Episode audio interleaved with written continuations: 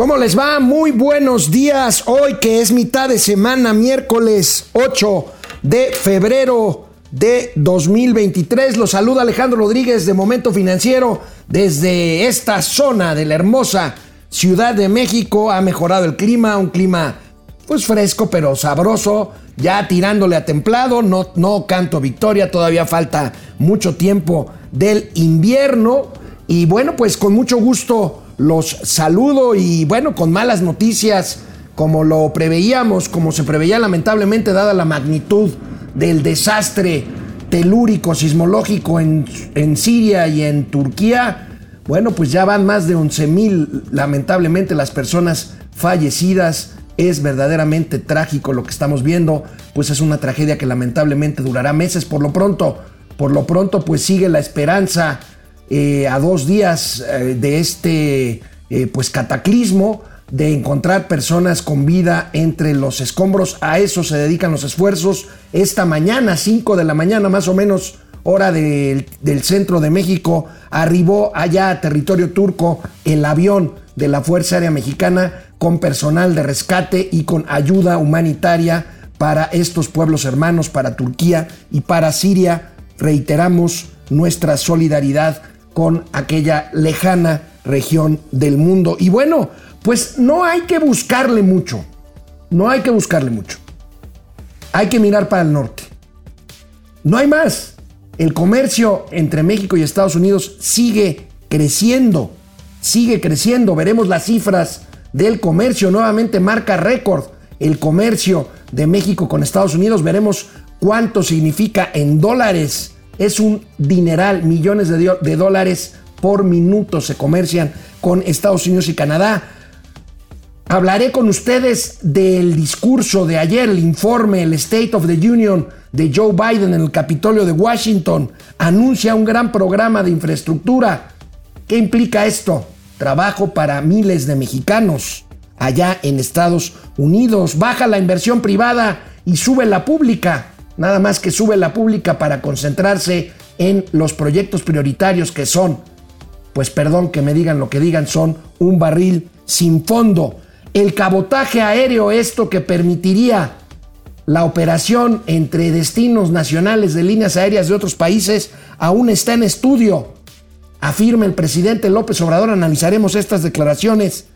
Una mala noticia, aumenta las cuotas de peaje en las autopistas precisamente de cuota en el país. Veremos de qué estamos hablando y tendremos hoy gatelazos que están de retechupete. Quédense con nosotros aquí en Momento Financiero, Economía, Negocios y Finanzas para que todo el mundo les entendamos.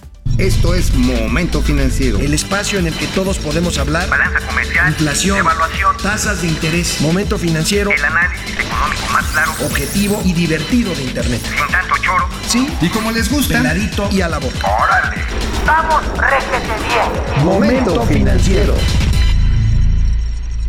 Bueno, pues como les decía yo, no hay que buscarle. No hay que buscarle. Los ojos al norte. Lo que pasa es que pues hay necias ideologías, hay necias ideologías que si bien al final del día pues, eh, pues se ceden en muchas cosas y se mantiene pues lo que es un hecho, que es el comercio con Estados Unidos, muchas veces quieren voces radicales, voces necias, voltear hacia el sur, que no tengo nada contra el sur, pero bueno, aquí hay que aprovechar las ventajas competitivas. El comercio de México con Estados Unidos vuelve a marcar un récord en el mes de enero. Vamos a ver las cifras. Es que no hay para dónde hacerse.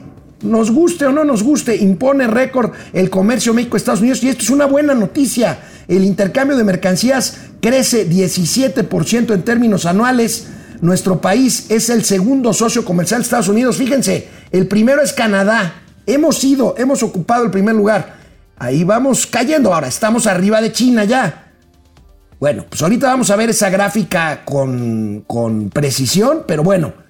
Comienza, dice por ahí a la derecha, la desinflación, pero habrá más tasas de interés, alza en tasas de interés, dice Jerome Powell. Ayer se los decíamos que lo dijo el jefe, el presidente de la Fed. Bueno, este es un asunto que tiene que ver con las eh, pues, proyecciones económicas. Vamos viendo esta gráfica, el intercambio comercial México-Estados Unidos. Fíjense nada más, las cifras en miles de millones de dólares.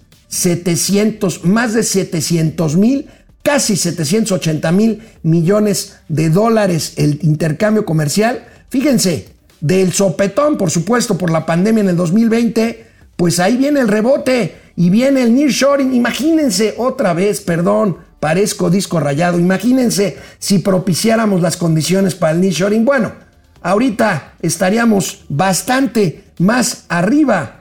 Y bueno, ¿qué implicaciones tiene? Aquí hay la segunda parte de esta nota del periódico El Financiero. Es una cifra histórica en la relación comercial bilateral México-Estados Unidos, solamente superados por eh, Canadá.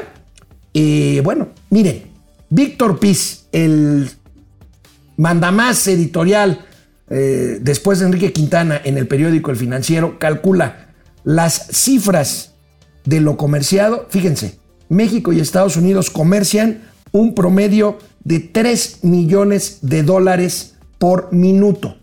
Es una barbaridad. Vamos a ver esto qué significa en términos ya globales. 454.930 millones de dólares en importaciones de Estados Unidos procedentes de México. Casi, casi medio billón de dólares. Casi medio billón de dólares y eh, trillones en términos de dólares, pues. Y más de 320 mil millones de dólares el valor de las exportaciones realizadas a México en el mismo lapso desde los Estados Unidos. O sea, imagínense nada más de lo que estamos hablando. Vamos a ver los principales productos que se comercian. Ahí tenemos, fíjense, de México a Estados Unidos, unidades de procesamiento de datos, un eh, promedio de 33.700 millones de dólares durante el año que concluyó hace pues un poquito más de un mes. Vehículos de pasajeros 19 mil millones, vehículos de transporte de bienes 16 mil 600 millones de dólares, petróleo crudo. Para quien dice, no, el petróleo nos va a sacar, bueno, pues sí es importante, pero no somos un país precisamente petrolizado. 13 mil 800 millones de dólares y tráileres 10 mil 100 millones de dólares. De allá para acá, productos gringos. Ahí tenemos gas natural 11.600, gasolinas, a ver, a ver, gasolinas 19.300. Pues no que vamos a ser autosuficientes. A ver, son puros cuentos. Aquí están las cifras. ¿Se acuerdan que el presidente dijo que en 2022 íbamos a ser autosuficientes en gasolina? ¿Podemos regresar otra vez al cuadro, mi querido Davo? Bueno, ahí está, gasolinas 19.300 de Estados Unidos a México, gas natural, que es gas barato, por cierto, eh, eh, partes y accesorios para máquinas 9.700 millones, procesados y este, controladores 9.400 millones de dólares y maíz amarillo. Esto por el que se quejan ahora cuando, pues acá los grandes genios dicen, no, vamos a dejar de importar maíz amarillo, 4.600 millones de dólares nada más de Estados Unidos, por eso los productos dicen, oigan, espérense tantito. Bueno, la joya de la corona de las manufacturas mexicanas exportadas mayoritariamente a los Estados Unidos, la industria automotriz muestra muestra, y ya nos los decía por allá Guillermo Rosales hace algunos días aquí, el presidente de la Asociación Mexicana de Distribuidores de Automóviles, que ahí va despertando después de un letargo impresionante por la pandemia la industria automotriz, y bueno, pues tenemos estas cifras de, eh, que marcan esta recuperación. La exportación de autos arranca el año ya 2023 con un alza de 9.9, 10% materialmente en el mes de enero de 2023. La producción aumenta 2.3, la exportación aumenta casi 10% y se ubicó 16% todavía por debajo del primer mes de 2019, antes de la pandemia, de acuerdos con datos de la Asociación Mexicana de la Industria Automotriz. Bueno, pues ahí están Ahí están los números, ahí están los números, amigos, amigas, sobrinos, sobrinas, olvídense, olvídense, ya quedó atrás eso del rancio nacionalismo, del antigringo. Bueno, a ver, no se sienten defraudados, ustedes son que tan, tan nacionalistas, tan antiyanquis, ver a los más radicales miembros de la 4T con su relojote este, de Apple y con su machuchón teléfono este, iPhone y viajando a Nueva York, a San Francisco. No tiene nada de malo. lo malo es que quienes los engañan son ellos, no ustedes. Ustedes tienen que pues, ser conscientes de que en una economía como la actual, pues nos conviene tener esta cercanía ya vimos el valor del comercio, es lo que siempre hemos sostenido aquí, pues aquí los tenemos, tenemos miles de kilómetros de frontera común. Es un mercado, el mercado más grande del mundo. México tiene todas las condiciones. Si supiéramos hacer mejor las cosas, pues tendríamos mejores condiciones todavía para crecer y para ser lo que llegamos a ser, una potencia exportadora y la economía número 9 del mundo. Esto en la época está tan tan devaluada por la 4T, la época asquerosa neoliberal, como dice Mauricio, asquerosa perra, este, maldita, neoliberalismo, en fin, bueno, pues nos quedamos en Estados Unidos. Nos quedamos en Estados Unidos. Ayer, ayer yo les informaba que en la noche el presidente Joe Biden rendiría su informe de gobierno, el State of the Union. Bueno, así fue, así fue. Y bueno, en medio de esta discusión de si se elevan o no las tasas de interés, Joe Biden, Joe Biden hace. Ayer me lo decía Mauricio, oye, porque le preguntaba yo, por supuesto, no tenía duda, pero le preguntaba para ver si estaba despierto, este, de que Joe Biden pues estaba en plena campaña y que iba a hacer un discurso y un informe pues triunfalista. Pues eso fue, un informe de campaña. El presidente hace obvio ayer en su State of the Union, en su informe, ahí en la Cámara de Representantes en el Capitolio de los Estados Unidos de que está buscando la reelección en el 2024 y bueno, planteó una economía creciente con creación de miles, millones de empleos eh, y se enfrentó duramente con la mayoría republicana que le silbó, que le reclamó, que le abuchó cuando se metió con los temas pues más delicados, ahorita lo vamos a ver de la agenda, pero bueno, Joe Biden para empezar anuncia un histórico programa de inversión en infraestructura, construcción de infraestructura, carreteras, puentes, plantas. Esto es una buena noticia. ¿Por qué? Porque bueno, en estas eh, obras generalmente se emplean miles de manos de obra de mano de obra mexicana. Este, que bueno, es una buena noticia porque pues se mantendrán las remesas estas que tanto nos ayudan. Biden pues hizo un discurso de campaña para la elección y hubo un enfrentamiento, como les decía ahí, con los republicanos cuando se habló de los temas escabrosos, sobre todo de los impuestos. Me llamó la atención. Yo veo gente pues muy trompista, muy recalcitrantemente hacia la derecha decir que Biden pronunció un discurso socialista por esto que dijo sobre los impuestos. Miren. Under my plans, as long as I'm president, nobody earning less than $400,000 will pay an additional penny in taxes. Nobody, not one penny. But let's finish the job. There's more to do. We have to reward work, not just wealth. Pass my proposal for the billionaire minimum tax. You know, there's a thousand billionaires in America. It's up from about 600 in the beginning of the term. But no billionaire should be paying a lower tax rate than a school teacher or firefighter. I mean it. Think about it.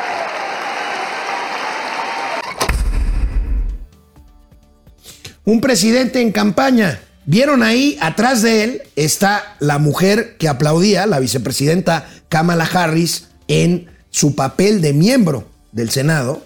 Por cierto, miembro del Senado, el vicepresidente de los Estados Unidos, con un voto de calidad en caso de empate. Y junto a ella, el fulano que no aplaudía, el señor McCarthy, el nuevo el líder, el nuevo speaker, como le dicen ellos, que es el líder de la Cámara, que es un republicano, que se quedó sentadito sin aplaudir. ¿Le suena? ¿Le suena conocido? Bueno, pues allá no se escandalizan tanto como aquí cuando no se le lanzan loas a una persona que tiene una investidura importante, que le aplaudió al llegar, ciertamente, pero que bueno, aquí se quedó pasmado cuando el presidente habla de grabar a los ricos. Recuerden que los republicanos pues son los más tirados hacia la derecha en Estados Unidos y por lo tanto se oponen se oponen al tema de que los ricos paguen más impuestos o por lo menos proporcionalmente lo hagan en la misma eh, en la misma en el mismo nivel que lo hace pues un granjero o un trabajador, un obrero o un oficinista o un profesionista. Entonces, estos temas escabrosos, impuestos, gasto social, Medicare, la famosa el famoso seguro que impulsó Obama y que fue pues materialmente desmantelado por Donald Trump. Por supuesto, en materia de migración, el presidente Biden aseguró porque bueno, pues así lo quieren oír también sus electores, de que va a blindar la frontera sur, o sea, la frontera con México, para evitar que siga pasando fentanilo que está matando a cientos de miles de americanos que son adictos a esta sustancia. Pero habló de una reforma eh, migratoria integral y habló de reducción de armas, habló de aborto legal, pero sobre todo el tema de la violencia que le choca a los republicanos. Ahorita lo comentamos porque, miren. Amigos, es difícil pero sencillo. Todos en esta Cámara necesitamos levantarnos en este momento. No podemos girarnos. Vamos a hacer lo que sabemos en nuestro corazón que necesitamos hacer. Vamos a juntarnos para terminar el trabajo que, que no se ha hecho antes. Hagan algo hagan algo. eso fue lo que nos pidieron los padres que han perdido a alguien. Hagan algo en contra de la violencia de, armas. Gracias a Dios que lo hicimos. pasando la ley eh, más dura contra eh, por, medio de, las, de la seguridad contra armas en décadas. Esto eso dice que los, las personas tengan, eh, que los propietarios tengan más, más leyes y más, eh, más reglas y que las, las armas no lleguen a las manos de, de menores de edad. Pero no es lo único. Juntando con nosotros se encuentra Brandon con nosotros. Brandon eh, dejó de lado sus sueños para estar al lado de, de su madre. Que fue eh, víctima de violencia por medio de armas de fuego. Y Brandon ahora trabaja junto con en los estudios para con sus abuelos. Hace dos, años, dos semanas, en las celebraciones del año chino, vimos a alguien con un arma semiautomática apuntándoles. Pensó que eh, iba a morir, pero pensó en la gente que estaba dentro y eso le dio valor para, para quitarle el, ah, el, arma, un arma que ya había quitado 11, 11 vidas en un estudio de, de baile al lado. Es ahora que es ahora que hagamos lo mismo.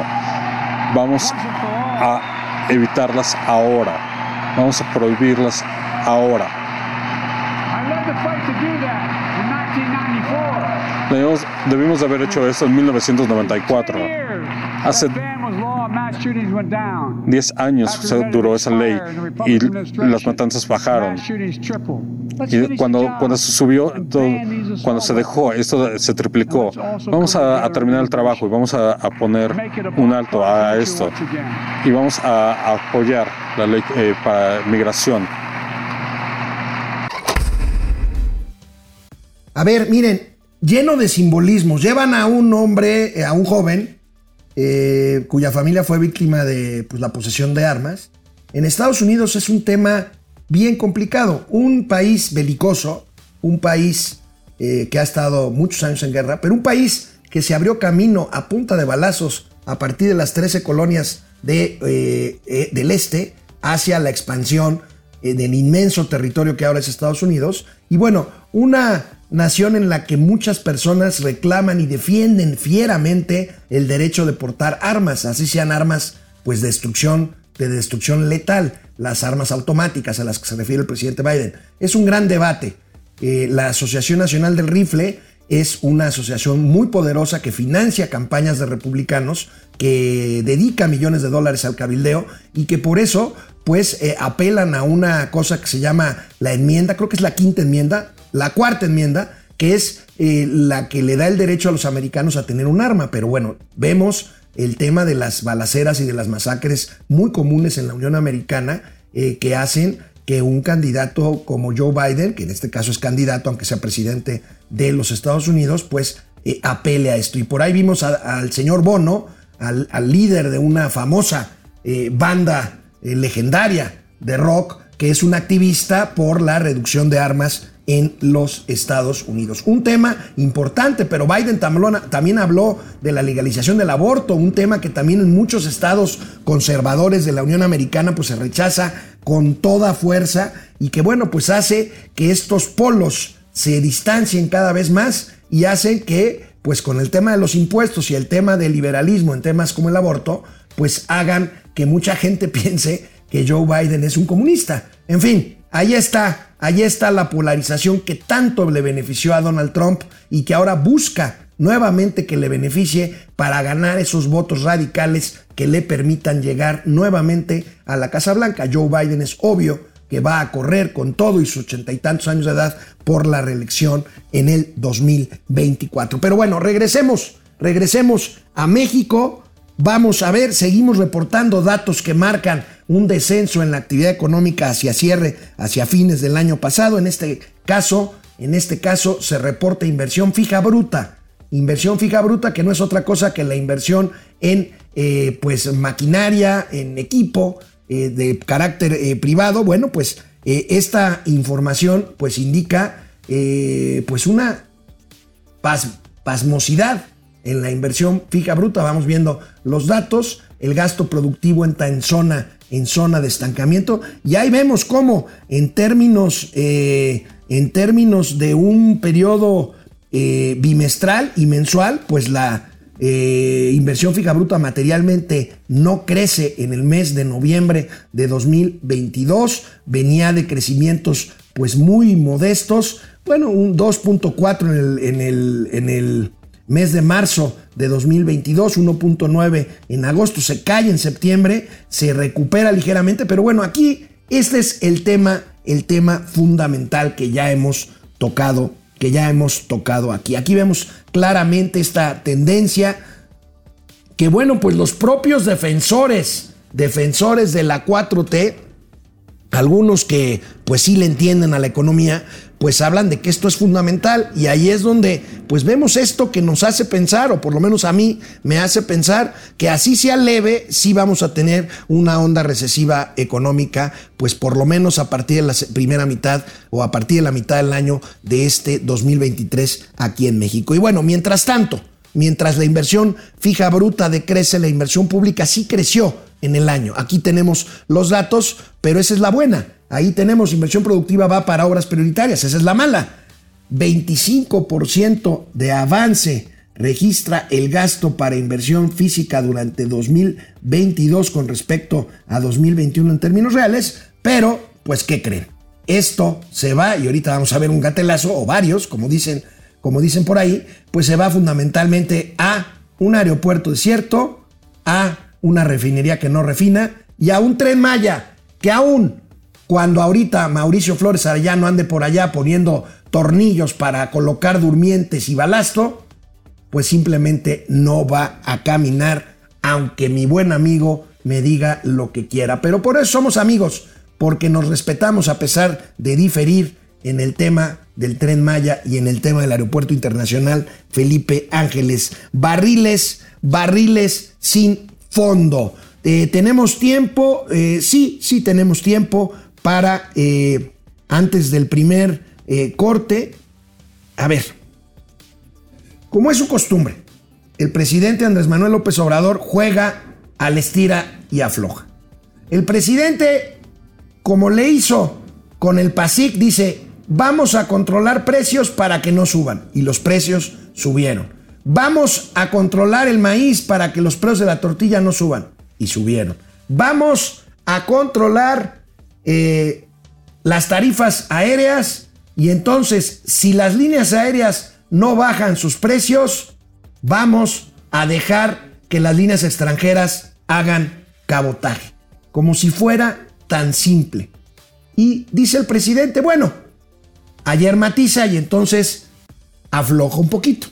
Dice, bueno, vamos a poner a funcionar, cosa que está por verse, la nueva línea del bienestar, que va a ser mexicana de aviación, que va a operar el ejército, que según él, como dijo que el aeropuerto de Felipe Ángeles automáticamente iba a despresurizar el aeropuerto internacional Benito Juárez, cosa que no sucedió, según él, van a bajar las tarifas con Mexicana de Aviación y con eso, pues entonces va a pensar lo mejor lo del cabotaje, que todavía no es una decisión tomada.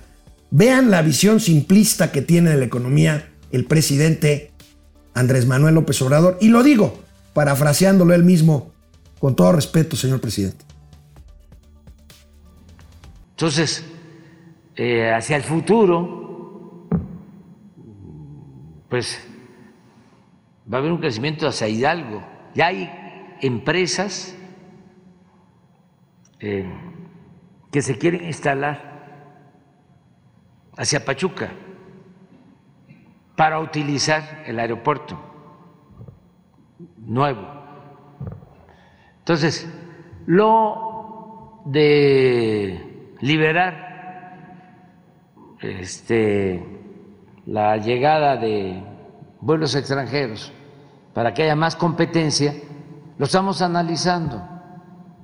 Antes de eso, se va a crear la nueva línea mexicana de aviación. Y eh, si vemos que con eso equilibramos para que no cueste tanto el boleto de avión, si se equilibra, entonces a lo mejor ya no haría falta este, abrir para que haya competencia y bajen los precios. Yo tenemos todavía tiempo porque este año yo ya espero que empiece a volar de nuevo mexicana. ¿Cómo para qué mes, presidente? Y este y tenemos tiempo para resolver sobre lo otro. Eh, lo estamos analizando. El presidente ya no se atrevió a poner una fecha porque lleva tres o cuatro promesas de que ahora sí este año el sistema de salud va a ser como el de Dinamarca. Pero esto de la línea aérea mexicana de aviación, pues será como el gas del bienestar. Que el gas siguió subiendo su precio. ¿Quién ha visto ya una camioneta, un camión de gas de bienestar, salvo en algunas colonias de las delegaciones Iztapalapa y Gustavo Madero? No, la visión del presidente es bastante simplista. Ahora, si él cree que las cosas se arreglan con competencia, ¿por qué no hace lo mismo en materia eléctrica?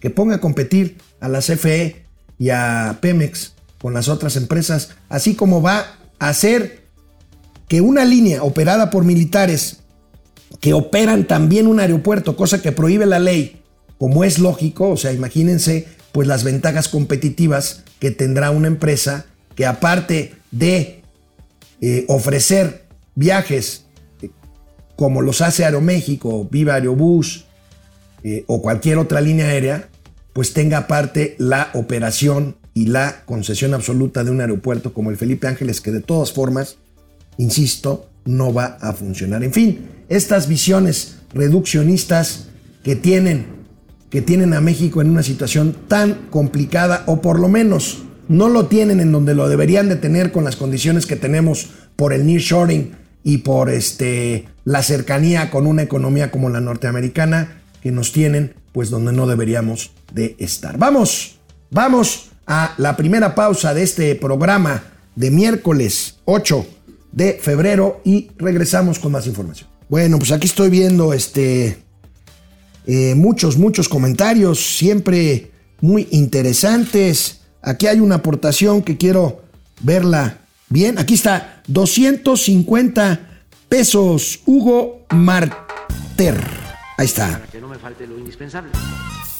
Aquí mi humilde aportación para las picafresas. Espero no termine en Campeche. Bueno, pues ahorita vamos a tener gatelazos sobre lo de Campeche. Gracias, Nivero, por pasarme los comentarios. Edgar Prieto, solo espero por el amor de Dios no se vayan a hacer chairos como Callito. No, no. Esto yo ya lo platiqué con Cayo, que por ahí anda, pues ya no tiene nada que ver acá con nosotros, con esta plataforma. Es buen amigo, pero bueno, ya lo he platicado con él, pero bueno, cada quien, cada quien lo suyo. Por cierto, pásame, este Verito, por favor, de las dos plataformas, porque luego se me, se me enmuinan mis seguidores. Freddy Zacarías, buenas tardes, comunidad de DC, saludos y abrazos. Proce Server, primero los pobres para el cacas, primero los sobres. Pura superioridad moral, el video de Pío López Obrador recibiendo sobres amarillos llenos de dinero. Hugo Marter, a quien le agradecemos su, su, cooperación. Eh, ahora sí se va a poner Chilo. Eh, ¿Estos son de ayer? Ah, caray. Ah, caray. A ver, aquí está.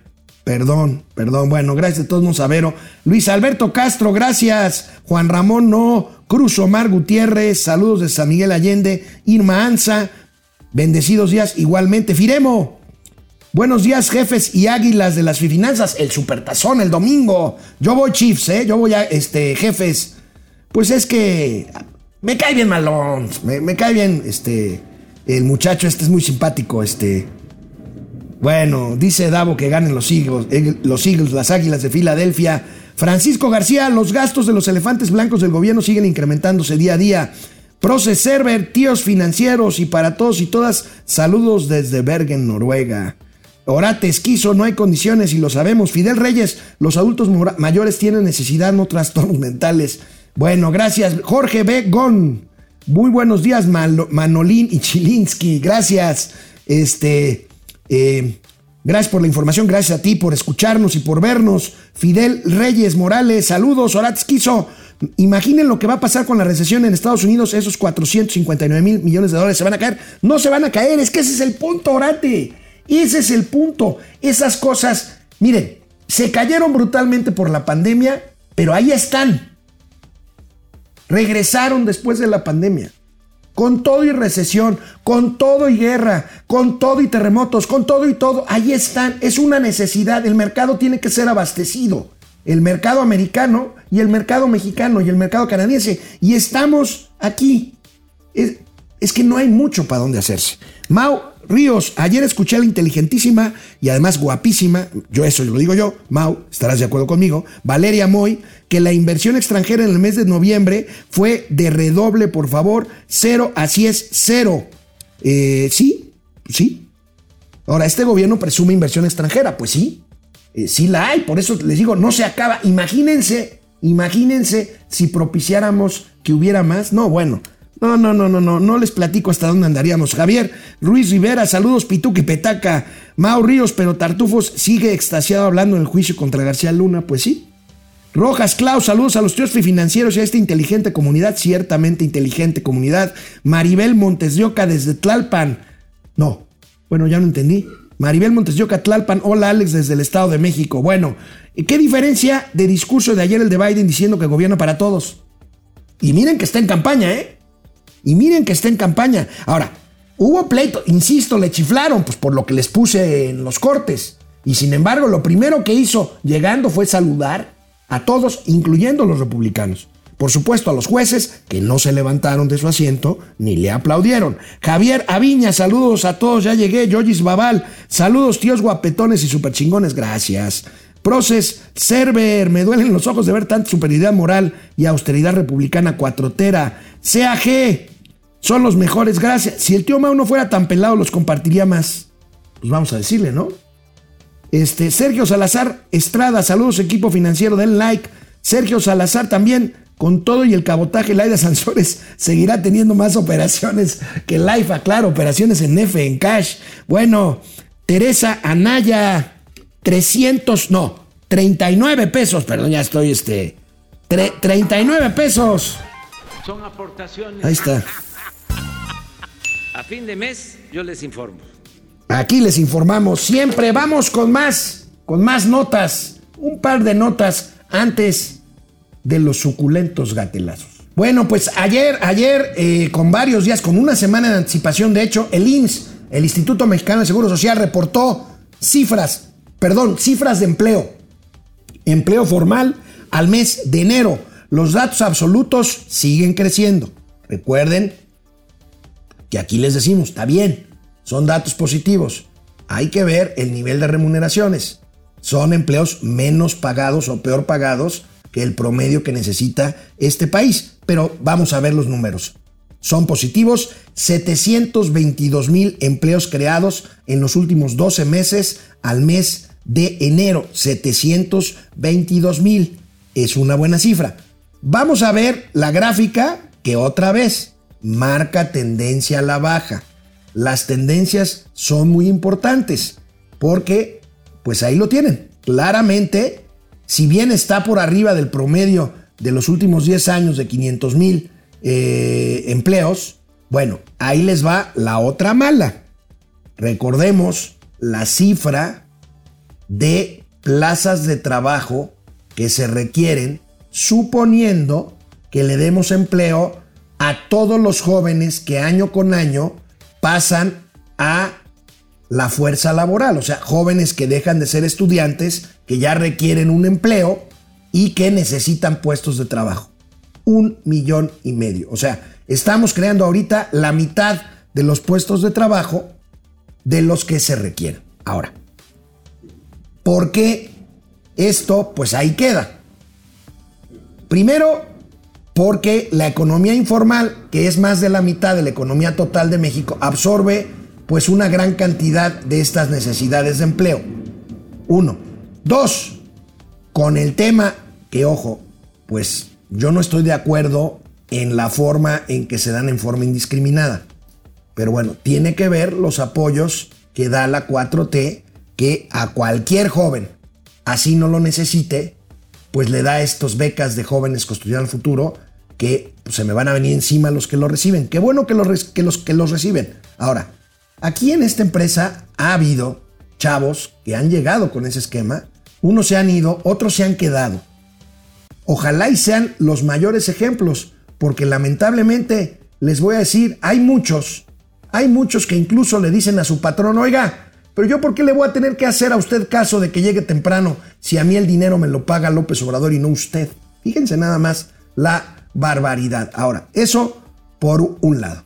Por otro lado, pues la gran, la gran distorsión que genera el que, por ejemplo, un médico que lleva ocho años estudiando, que es residente para hacerse especialista en alguna eh, rama de la medicina, ginecología, otorrinolaringología, cancerología, medicina interna, neurología, en fin, un residente que ya lleva ocho años estudiando, que recibe un apoyo para ser médico residente, recibe menos de la mitad, en algunos casos hasta menos, de lo que está recibiendo un joven que el presidente se enoja porque les decíamos ninis y que siguen siendo ninis en muchos de los casos, pero que reciben una beca, una beca del bienestar. Ahí están las distorsiones, las distorsiones del mercado laboral en un gobierno dedicado más a buscar votos que en generar condiciones de crecimiento y de prosperidad para la mayor parte de los 130 millones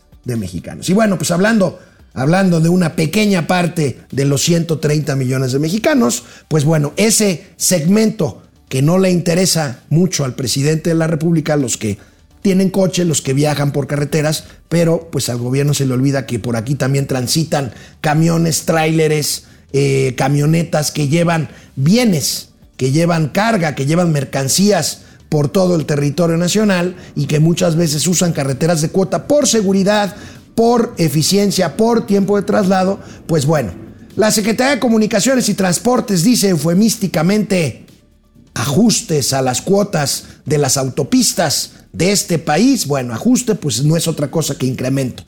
A partir de ayer las autopistas cuestan un 7.8%, que es la inflación, hay que decirlo.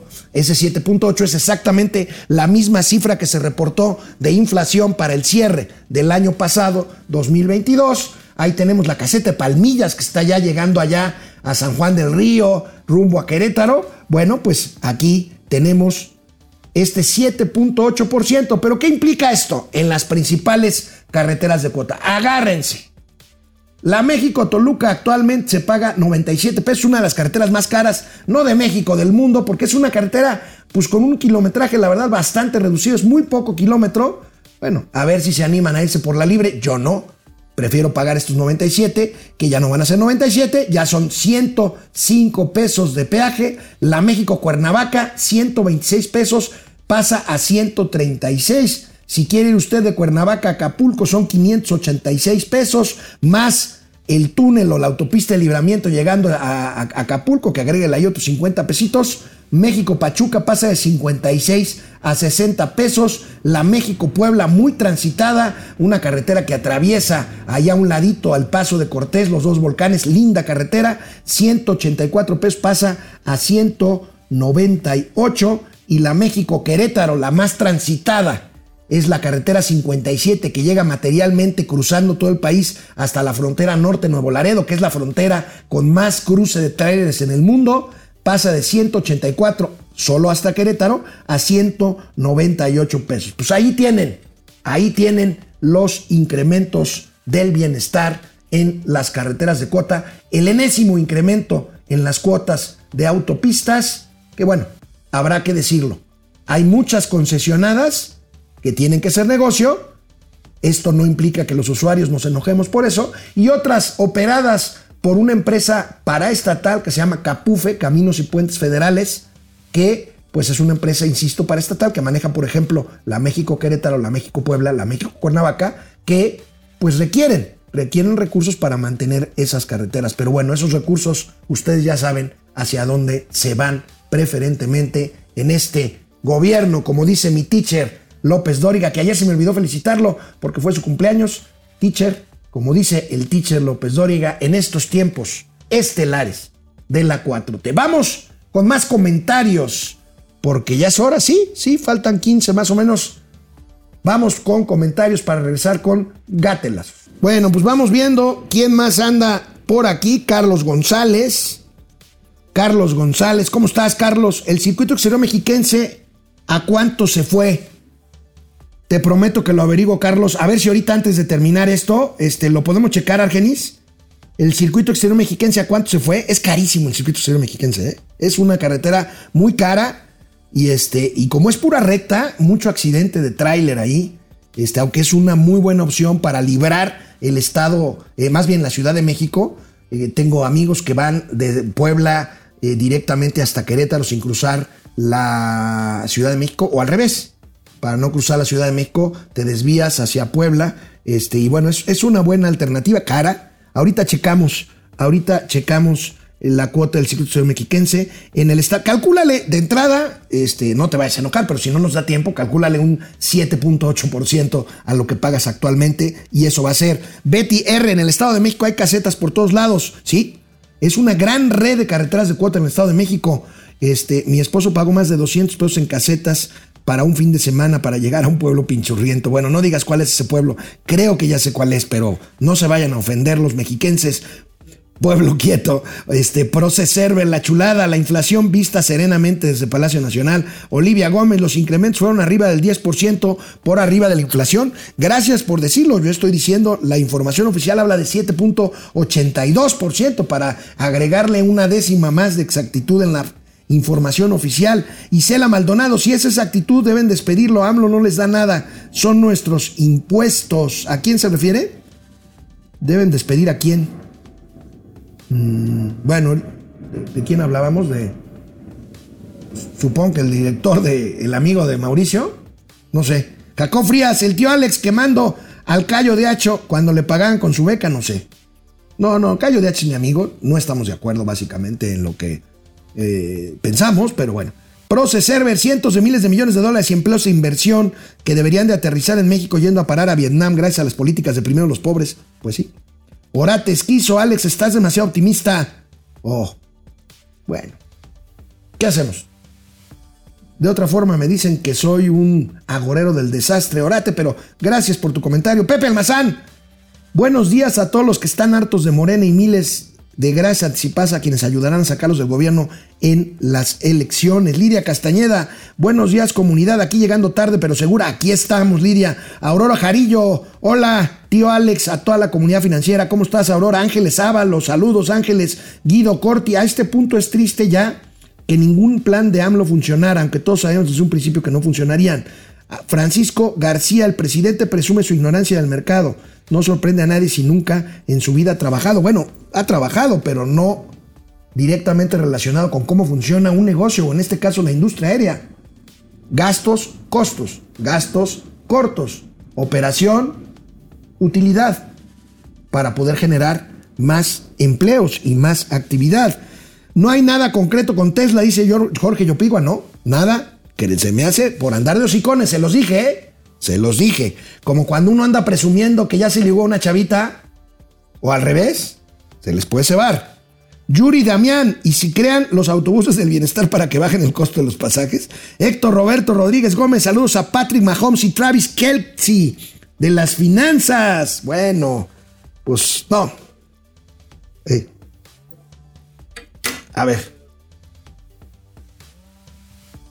El ex becario ya me está albureando.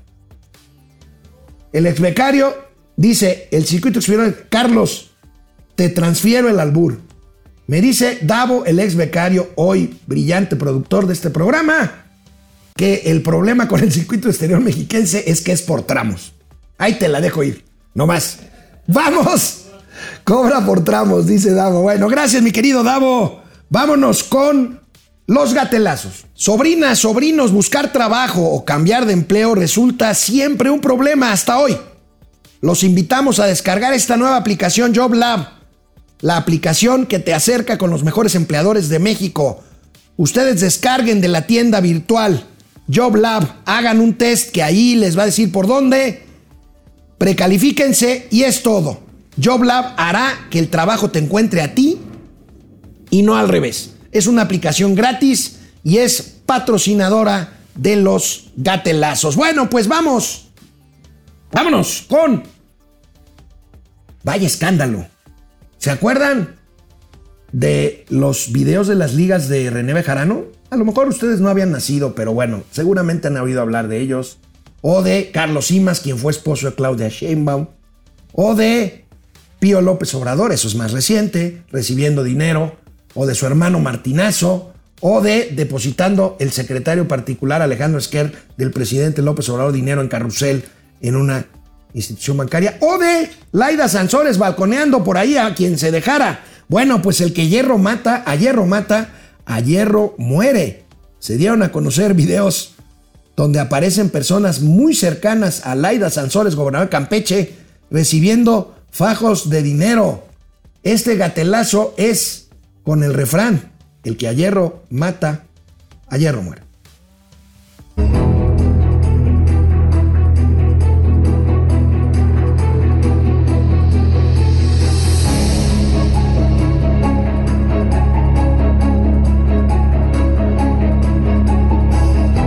recordar que, en 2021, Rocío Abreu participó en la contienda interna de Morena para la gubernatura de Campeche, perdiendo la candidatura contra Laida Sansores. Estas son las primeras cuatro grabaciones liberadas, que exponen el desvío de recursos y la corrupción de Laida Sansores y su gobierno. Muy pronto otras evidencias del saqueo que Morena está haciendo en Campeche. Esas son oficinas del gobierno de Campeche y supuestamente son recursos que fueron a parar a la campaña de la propia Laida Sansores a la gubernatura de Campeche, posición que ahora, que ahora ocupa. Y bueno, pues este es un gatelazo. Otro gatelazo, pues el presidente que dice que todo lo sabe, ¿qué creen? No sabía nada de estos videos. No es corrupción, por ejemplo, presidente, el hecho de que funcionarios públicos reciban eh, dinero en efectivo, como se detectó, como se publicó en videos difundidos anoche en, en noticiero de televisión eh, con funcionarios públicos del gobierno de Campeche, presidente. No conozco el video, pero habría que verlo. Hay, desde luego, pues, mucho interés de querer, de, de buscar igualarnos. Es echar porquería al ventilador. Y todos son iguales. Eso ya lo hemos padecido. Todos son iguales. Y más cuando hay escándalos de corrupción ¿no? en el bloque conservador. Tratan de, a ver, búsquenle. No, no. Este, a mí me pueden llamar peje, pero no soy lagarto. Yo tengo. Si por eso he resistido. Si no, ya me hubiesen hecho minilla de peje. Este, no pueden. Es, por eso. Es que el problema de los conservadores son muy ambiciosos, muy corruptos. Los desquicia el dinero. Su Dios verdadero es el dinero. Y siempre estamos aquí hablando de que se tiene que purificar la vida pública, llevar a cabo una renovación tajante de la vida pública y hacer a un lado ese estilo de vida que ha venido imponiendo, en donde lo importante es lo material. Este periodista lo de Mola, sus departamentos. Ojalá hiciera un reportaje de lo que tiene, de un ejercicio autocrítico pensaban de que eran intocables, pero se está llevando a cabo una transformación. Y lo que queremos es fortalecer valores culturales, morales, espirituales. Hoy en la mañana acordamos de que vamos a iniciar una campaña, ya está echada a andar, pero todavía no. ¿Cómo eh, se va a realizar? Una campaña para inhibir el consumo de drogas. Ya está echada a andar, pero todavía no. Gatelazo del presidente. Bueno, más allá del gatelazo, que ya, oye, correremos el riesgo de que los gatelazos se conviertan en adamazos, porque el síndrome de Alfredo Adame, o sea, le están poniendo una madriza espantosa y dice, no, no, no, no, no, nosotros vamos ganando y, y ya saben los pretextos. ¿Y Loret? ¿Qué tiene que ver Loret? Bueno, pues nada más que fue el que, el que exhibió la casa gris del hijo mayor y exhibió el dinero recibido por los hermanos del presidente López Obrador. Pero bueno, otro gatelazo. Una de las involucradas, esa senadora que vieron ustedes ahí recibiendo dinero que ya ni siquiera cuidan que estén sobres amarillos. Ya está ahí, directo. los billetes de 500 pesos en pacas, sin albur. y bueno, pues ahí la dichosa senadora que fue pillada hablando de las lenguas largas y las colas cortas. Pero al final de cuentas hay que tener la cola corta para tener la lengua larga.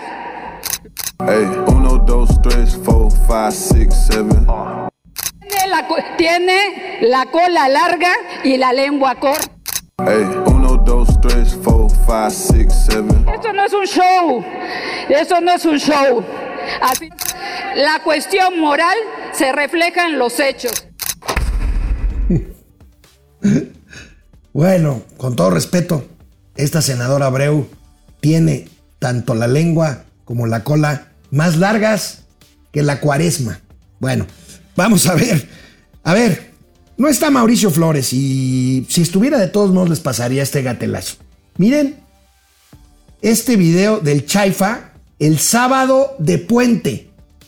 No era la noche ni la madrugada, era una hora decente en un sábado de puente. Así es la realidad, con todo respeto. Sábado, puente, 4 de febrero, puente, no hay una persona, no hay un coche, no hay un vuelo, no hay absolutamente nada adentro del IFA, absolutamente nada. El aeropuerto top, top 10 de México está completamente vacío. No hay nadie, nadie, nadie, nada. No hay coches en ningún lugar. El que te diga que está en un top 10 de México hoy en día es un mentiroso. ¿Le dijeron mentiroso Mauricio? bueno, Mau, un abrazo. Mañana, mañana tendremos material de Mauricio Flores desde la Riviera Maya, ahí en el tramo 5 del tren Maya. Y bueno, hablando de obras insignia que son un barril sin fondo, les muestro un negocio que deja más lana que el Chaifa y que la refinería Dos Bocas juntos. Ahí está. Ahí está.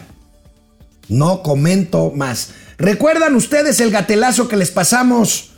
Pues sobre el tema de que si se levantó de su, de su, de su silla para aplaudir al presidente o no, la presidenta de la Cámara, de la Suprema Corte de Justicia de la Nación, hay un personaje que pasó desapercibido, pero que miren este gatelazo.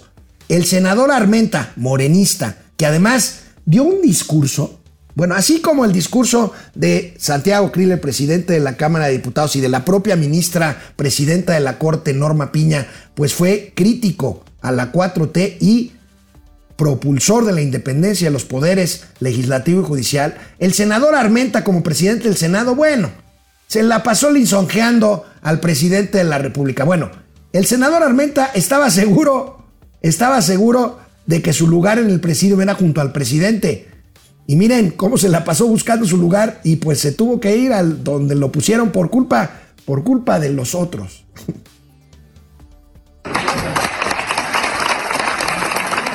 con los honores al presidente constitucional de los Estados Unidos mexicanos y comandante supremo de las Fuerzas Armadas. El senador Armenta se quiso meter ahí entre el secretario de Gobernación y el general secretario de la Defensa Nacional y le dijeron, Nel, usted va por allá. Bueno, aún así, su discurso, señor presidente, a tipo Lor Molécula, ya sabe, Señor presidente de todos los mexicanos, usted mándeme al agujero que quiera. Bueno, gatelazo internacional, Joe Biden, ayer en su informe The State of Union, nadie es perfecto. More than half the women in my cabinet, more than more than half the people in my cabinet, more than half of the women in my administration are women. Más de la mitad de mi gabinete por equidad de género son mujeres. O sea, yo les tengo otra. De cada 100 mexicanos, no, de cada 10 mexicanos que ven internet, 5 son la mitad. Nos vemos mañana aquí en Momento Financiero. Ah, hoy en la noche, hoy en la noche, Mauricio Flores Arellano y un servidor eh, participaremos en un programa hablando de economía, en un programa del Canal 22 con la hermosísima, mi querida amiga Kimberly Armengol. Vamos a ver cómo nos lo anuncia la propia Kim. Canal 22 hoy, 21 horas 9 de la noche. Los tíos. Hoy a las 9 de la noche por Canal 22 vamos a hablar de la economía en México, pero también en el mundo. Si viene o no viene una recesión, ¿qué está pasando con la inflación? ¿Qué tan provechoso es para el país que el peso se esté fortaleciendo? Porque esto impacta directamente en las remesas y por supuesto el papel de las mujeres en la economía mexicana. Hoy en punto de las 9 los espero. Ahí estaremos, ahí estaremos Mauricio Flores y un servidor hoy 9 de la noche en Canal 22. Nos vemos mañana aquí, como todos los días de lunes a viernes, Momento Financiero. Cuídense.